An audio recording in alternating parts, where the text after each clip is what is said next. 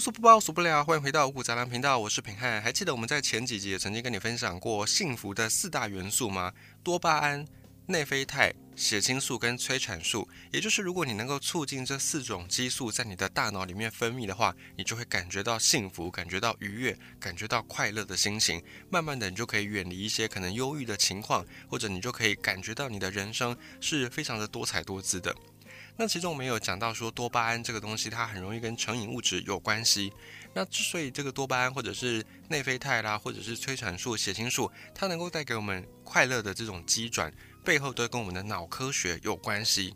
脑科学是近年来的一个科学领域的显学，或者是在医疗里面的显学。因为过去呢，我们对于大脑的认识真的是还蛮不够的。关于大脑。你曾经可能听过一个说法，就是我们的大脑其实只用了百分之十，那剩下的百分之九十是未开发状态。你可能有听过类似这样的一个言论，但后来呢，有很多科学家证实这个言论是错误的，是伪科学。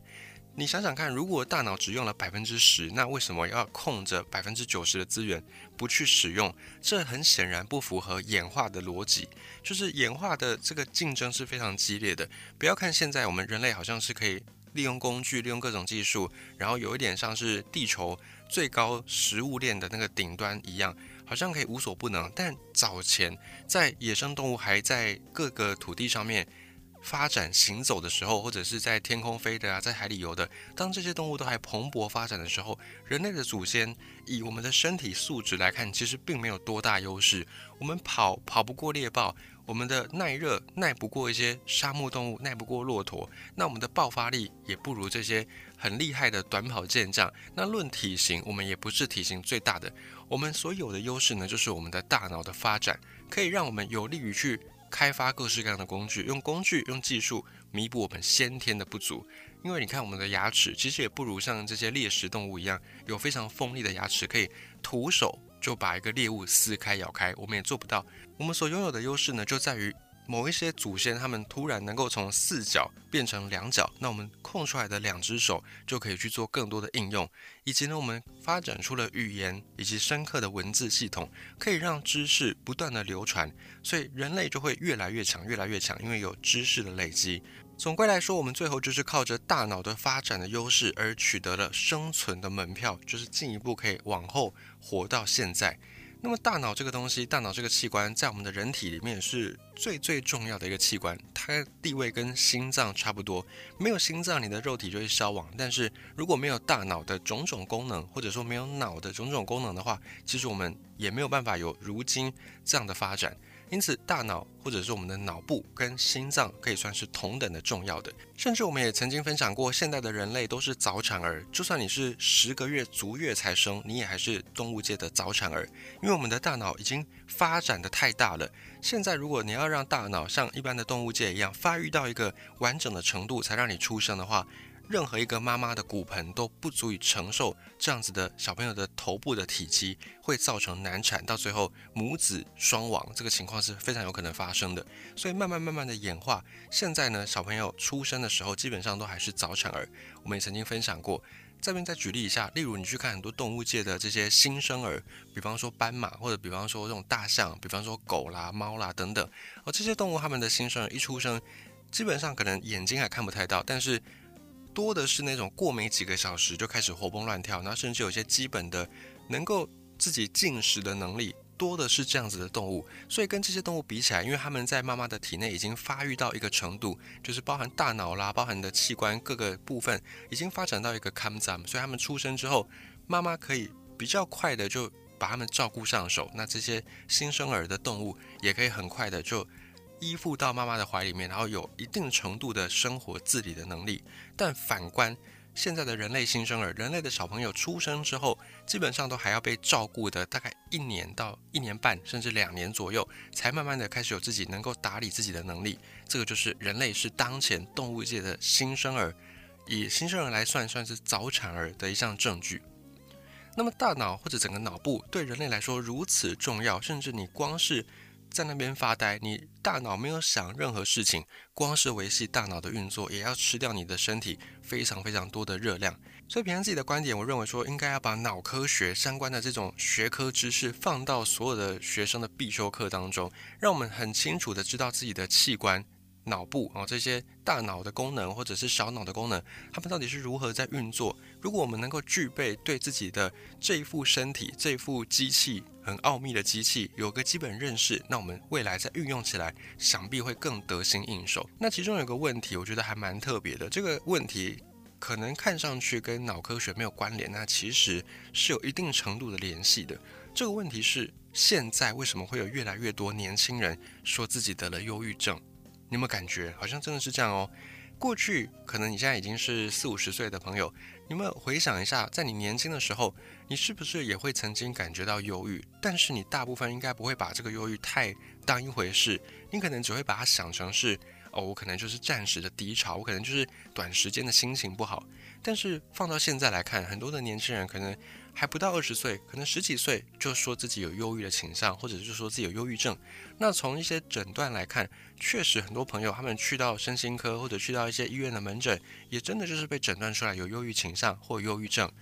那面对这个现象呢，你可能会很直接的就说啊，这就是现在小朋友抗压力不够、被保护的太好的原因。你可能会有这样的结论，或者你可能听过这样的结论。但事实上，真的是如此吗？真的是因为现在的小朋友或者现在的年轻人？大脑的发育不如我们这一代人吗？或者不如我们上一代人吗？真的是这种退化吗？还是其他有原因在影响呢？关于这个问题，我们不妨呢从脑科学来做观察。在我们的头脑里面，大脑有一个前额叶这个组织，还有一个叫做伏隔核。前额叶就是前面的前，额头的额，叶是叶子的叶。那伏隔核呢是起伏的伏，隔间的隔，核心的核。前额叶跟伏隔核这两个在我们的大脑里面的两个组织，它们其实是有互动关系的。到现在这个时代，我们或许可以去想一下，去模拟一下，如果你是一个在二零二三年出生的新生儿，你来到世界上，然后你开始到了就学的年纪，你开始到了学龄，你要经历什么呢？不外乎就是要叫你做学习，不管是父母，不管是学校，父母会要求你学 A B C，学 b p m，学一二三，哦，学习怎么样跟人家打招呼，学习很多很多父母希望你学习的事情。那学校呢，当然也会希望你好好的学习，认真读书，将来做一个对社会有用的人。那像这样子的一个学习过程，往往尤其在东方，尤其在台湾，我们的社会价值观或我们的教育体系，经常是不太能够让小朋友有自主选择的可能性。很多小朋友学习也是学习，但是他们就是被动的接受，不太会有自己想要去发展什么样有兴趣的领域。那最后呢，这些小朋友就会慢慢的，纵使他一开始可能有学习热情，但是到最后也往往会因为被逼着学这学那、学东学西，而丧失了学习的那份热忱。最后呢，他对学习这个事情倒也不讨厌，但就是麻木，就是在提不起兴趣。这个呢，也就是很多父母、很多家长、很多老师都往往是透过强迫的方式，强迫小朋友学习而造就出的一个现象。那你说很奇怪，那这个现象好，你可以顶多说它是我们的教育改革可能需要更迫切的进行改善，但它跟忧郁，跟我们所讲的这个问题，越来越多年轻人觉得自己有忧郁症或者有忧郁倾向，跟这个问题有什么关联呢？这就要再回到我们所讲到的前额叶以及伏隔核。这两个在大脑里面的区块，前额叶负责的是理性的思考，然后呢，再把这个思考想到的一些好处，把它变成一种预估，把它变成一种我对未来的期望。那这种对未来的期望，对于未来的好处的期望，会激发伏隔核这个组织产生行动的动力，然后呢，就会驱动身体去行动，实现前额叶所负责的思考想到的那个好处。那这个动力就是由伏隔核产生的。这个过程如果是自发性的产生，那我们的大脑就会获得良好的良性回馈、良性运转。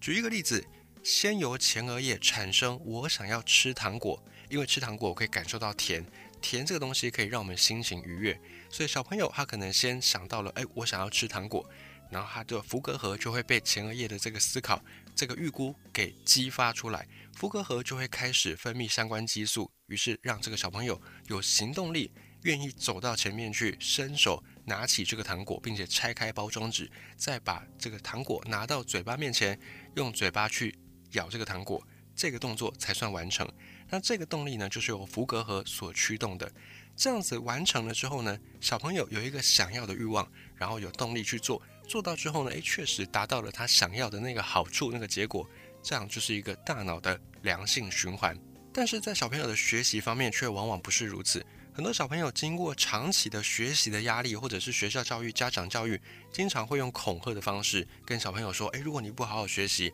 哦，你以后就怎么样怎么样，你以后就没有好薪水，就没有好工作，就找不到好的另一半，然后就没有好的家庭的生活，最后步入晚年，你就孤苦伶仃。”经常会用这样子，你如果不怎样，你就会怎么样的方式来去跟小朋友说。那小朋友的前额叶。本来他应该要自发的思考，诶，我对什么有兴趣？我想要了解从地球到月亮之间的距离是多远？我想要了解这个问题，我应该怎么样去测量？但是呢，到最后他就会变成，不是我想要，而是我应该。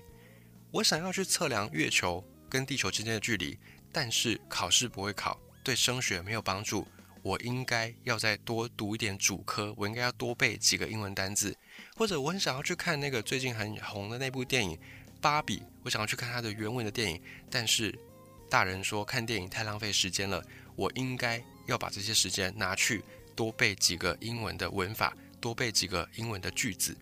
到最后呢，小朋友就会从我想要变成我应该，慢慢的他所做的都是他应该做的事，但是是不是他真的想做的事，可能就未必。结果你的前额叶本来他应该要大量的去想我想做什么，我想做什么，然后由福格和驱动他。完成一个良性的大脑循环，到最后变成都在做我应该要做、我应该要做的事。我们的前额叶慢慢的就丧失了它想要的这个功能，到最后这个问题就会出现，因为你的前额叶没有去想要，所以你的福格核就没有办法受到激发，没有办法去分泌相关激素，所以这个脑回路就被打断了。到最后你就没有行动力，你就没有那个力量想要去实践目标，而连带的就会影响到。不只是你想要的，你已经没有想要了，你没办法去做，就连你应该要做的，你也会因为缺乏动力而慢慢的不想去做，甚至呢，你就要靠你的意志力来去完成，强迫自己行动。但是人的意志力真的没有我们想象的那么样的厉害，我们的意志力是极其薄弱的，意志力一旦用完了。你就会彻底不想行动，到最后整个脑回路里面，福格核没有办法给你那种天生的行动力，没有办法激发你去做任何你应该要做的任务，你又没有意志力。然后你就会慢慢的，不止前额叶没有作用，福格核也会变得麻木。当福格核有朝一日终于完全没有办法正常运转的时候，我们就会彻底失去动力，什么事都不想做。所以这个也可以反映在当前，不只是在亚洲地方，很多欧美的年轻人也有类似这样的现象，有所谓的躺平，或者有所谓的丧文化。丧就是丧失的丧，在中国有一个丧文化，也就是讲的说。我连加班我都不去加班，然后我时间到我就下班，甚至我连应征工作我都不去应征，因为我对这个人生还有什么意义，我已经不知道了，我已经丧失了活下去的动力。这个就是很常见到的，因为前额叶失去了想要的功能，慢慢的福格核没有办法被激发，也就失去了行动力。所以到最后，你的意志力一旦用完，你就会变成一滩烂泥，变成一团软泥，只想要瘫在那里。这就是很多现代人之所以在放假的时候就只想好好的待在家里，什么约都不想去，什么地方都不想去，什么事都不想做，连看影片这个事情都变得很懒。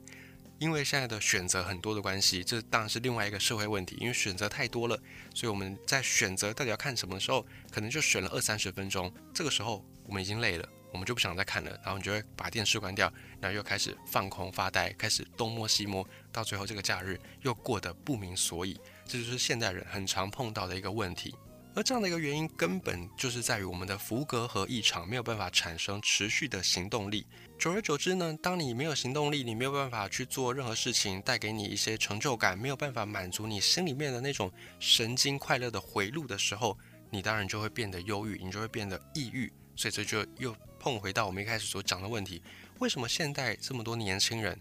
说自己有忧郁症，说自己有忧郁倾向？其实不完全是心理素质不好，反而可能是因为从小就被逼迫太多应该要做的事，慢慢的丧失了这个前额叶福格核的神经回路的训练。想想看，也许你现在是中年的朋友，想想看你小时候你的童年，当然可能物质上面并不如现在的小朋友那么样的丰富，但是那个年代的很多的父母亲对小朋友的童年基本上是不会太多加的限制。以平安自己的爸妈来说好了。当然也会听到他们小时候会经常讲，他们可能吃不饱啦，可能都吃什么韩吉餐啊、番薯啊，或者吃一些稀饭啊，很少能够吃到现在这么多的菜肉等等。但是他们的童年相对来说，几乎是阿公阿妈属于放养的状态。他们在不用去家里面帮忙的时间，他们就可以到外面去，到外面的水沟，可能抓青蛙啦、灌蟋蟀啦，或者是躺在草地上面看着云这样飘散。像这样子的小朋友。很大一部分就是他们有产生我想要做什么，我想要去奔跑，我想要去跳跃，我想要去看那片树叶长什么颜色。于是呢，我的福格盒被激活，于是我有行动力，我走过去捡起那片树叶，好好的端详它。这样子一来，这个动作一旦完成，就算是一次的大脑神经回路的训练。那我们的大脑，我们也知道说它是一个用进废退的器官，你越常用它，彼此之间神经元的。突触连接就会越快，那你到最后你的大脑会越用越精明，这我们之前也分享过。那反过来说，你越不用你的大脑，你的神经的连接越薄弱，你要用的时候，你就会发现非常的难用，很像是机器没有润滑油一样，很卡，而且转不太动，然后又噪音非常的大，这就是大脑一个很神奇的地方。因此，你想要破除这个事情，你想要破除。我想要跟福格核之间的这套联系没有办法被激发的话，很简单的一个方式就是，你可以慢慢的训练一些你想要的念头。比方说，我想要去买一杯饮料，让我自己有一种小确幸。那这样子的念头一旦兴起呢，你可以付诸实现。你就我想要喝饮料，好，那我等一下午休的时候我就去买一杯饮料来喝。然后满足了这个动作之后呢，你的大脑的前额叶跟福格核之间。那个运作就算是被激发一次，那越激发它，它就会越能够让你产生动力。到最后呢，你要做事情的时候，你就比较不会再有所谓的拖延症，或者你就比较不会再只依靠意志力。再说一次，我们的意志力真的非常薄弱。想想看，每一次每一年开年新年的时候，我们是不是总是会对自己许下新的愿望？但是这个新的愿望，你能够实践到吗？大概多久？它就会被你忘却在脑海当中呢，可能一个月，可能两个月，或者可能一两个礼拜，你就把这个新年新希望给忘记了。归根究底，其实就是两个原因：一个就是我们的意志力真的不如我们所想象的那么强悍；二来就是因为很多人可能在小时候或者在生活当中，慢慢的被很多我应该的念头给取代了我想要的念头。尤其成家之后，有了家庭之后，当上了父母之后，当上了阿公阿妈之后，你可能会有很多的责任背在身上。当了主管之后也是如此，很多责任，慢慢的就会有很多的我应该怎么样。我很想星期五下班跟朋友去小酌，跟姐妹去聊天，去酒吧谈个每晚，喝个每晚。可是我应该要回家陪陪小孩，陪陪家人。所以到最后，你的人生就真的会有充斥着很多我应该。那在这个我应该之外呢，其实你也要记得保留一些我想要的时刻，让这些我想要的时刻还是可以继续带给你前额叶、福格和这套脑回路的正常的运作跟连接。所以，如果你发现哎，你真的做什么事都提不起劲，除了你应该的这些事，除了这些责任做完之后，你什么事都不想做，你什么地方都不想去的朋友，那我们可以慢慢的一起来练习看看，多有一些我想要。这个我想要不一定要是很宏大，当然也可以很宏大。比方我想要去环岛，这对很多年轻朋友来说可能不是很难的事，但对于有家庭有小孩的人来说，可能是一个蛮不简单的任务。但是没关系，我们还是可以保留这个我想要。那你可以先慢慢的从一些小一点的我想要来完成来实现。比方我想要喝一杯某某咖啡，某某连锁咖啡，某某知名的昂贵的咖啡，或者我想要怎么样？我想要看一场剧，然后不要受到大家的干扰，或者我想要去看一场电影，类似这样的相对比较能够完成的这些事情，先来去把它做一个我想要，然后你的福格核会先被激活，会先被激发，你就有动力去做。做到这个事情之后，你的这套大脑回路就又会被强化一次，慢慢慢慢的，你再来就是可以除了把你应该做的事做完之后，你还会有多余的动力去做那些你想做的事情。这个就是一个改善现在人很常见的忧郁症或者是忧郁倾向的其中一个方式。那当然，这个我想要的前提是以不伤害别人，也不伤害你自己为主。比方说，我想要吸毒啊，这当然就不行。虽然吸毒可能可以带给你短暂的精神上的迷幻，或者是有人说精神上的快乐快感，但这绝对不是一个长久之计，而且对你的身体一定是一个很大的损伤。所以尽量去想这个我想要的念头的时候，是想一些不会伤害别人，也不会伤害自己的事情。这样子一来，你就可以慢慢的找回你失去的行动力。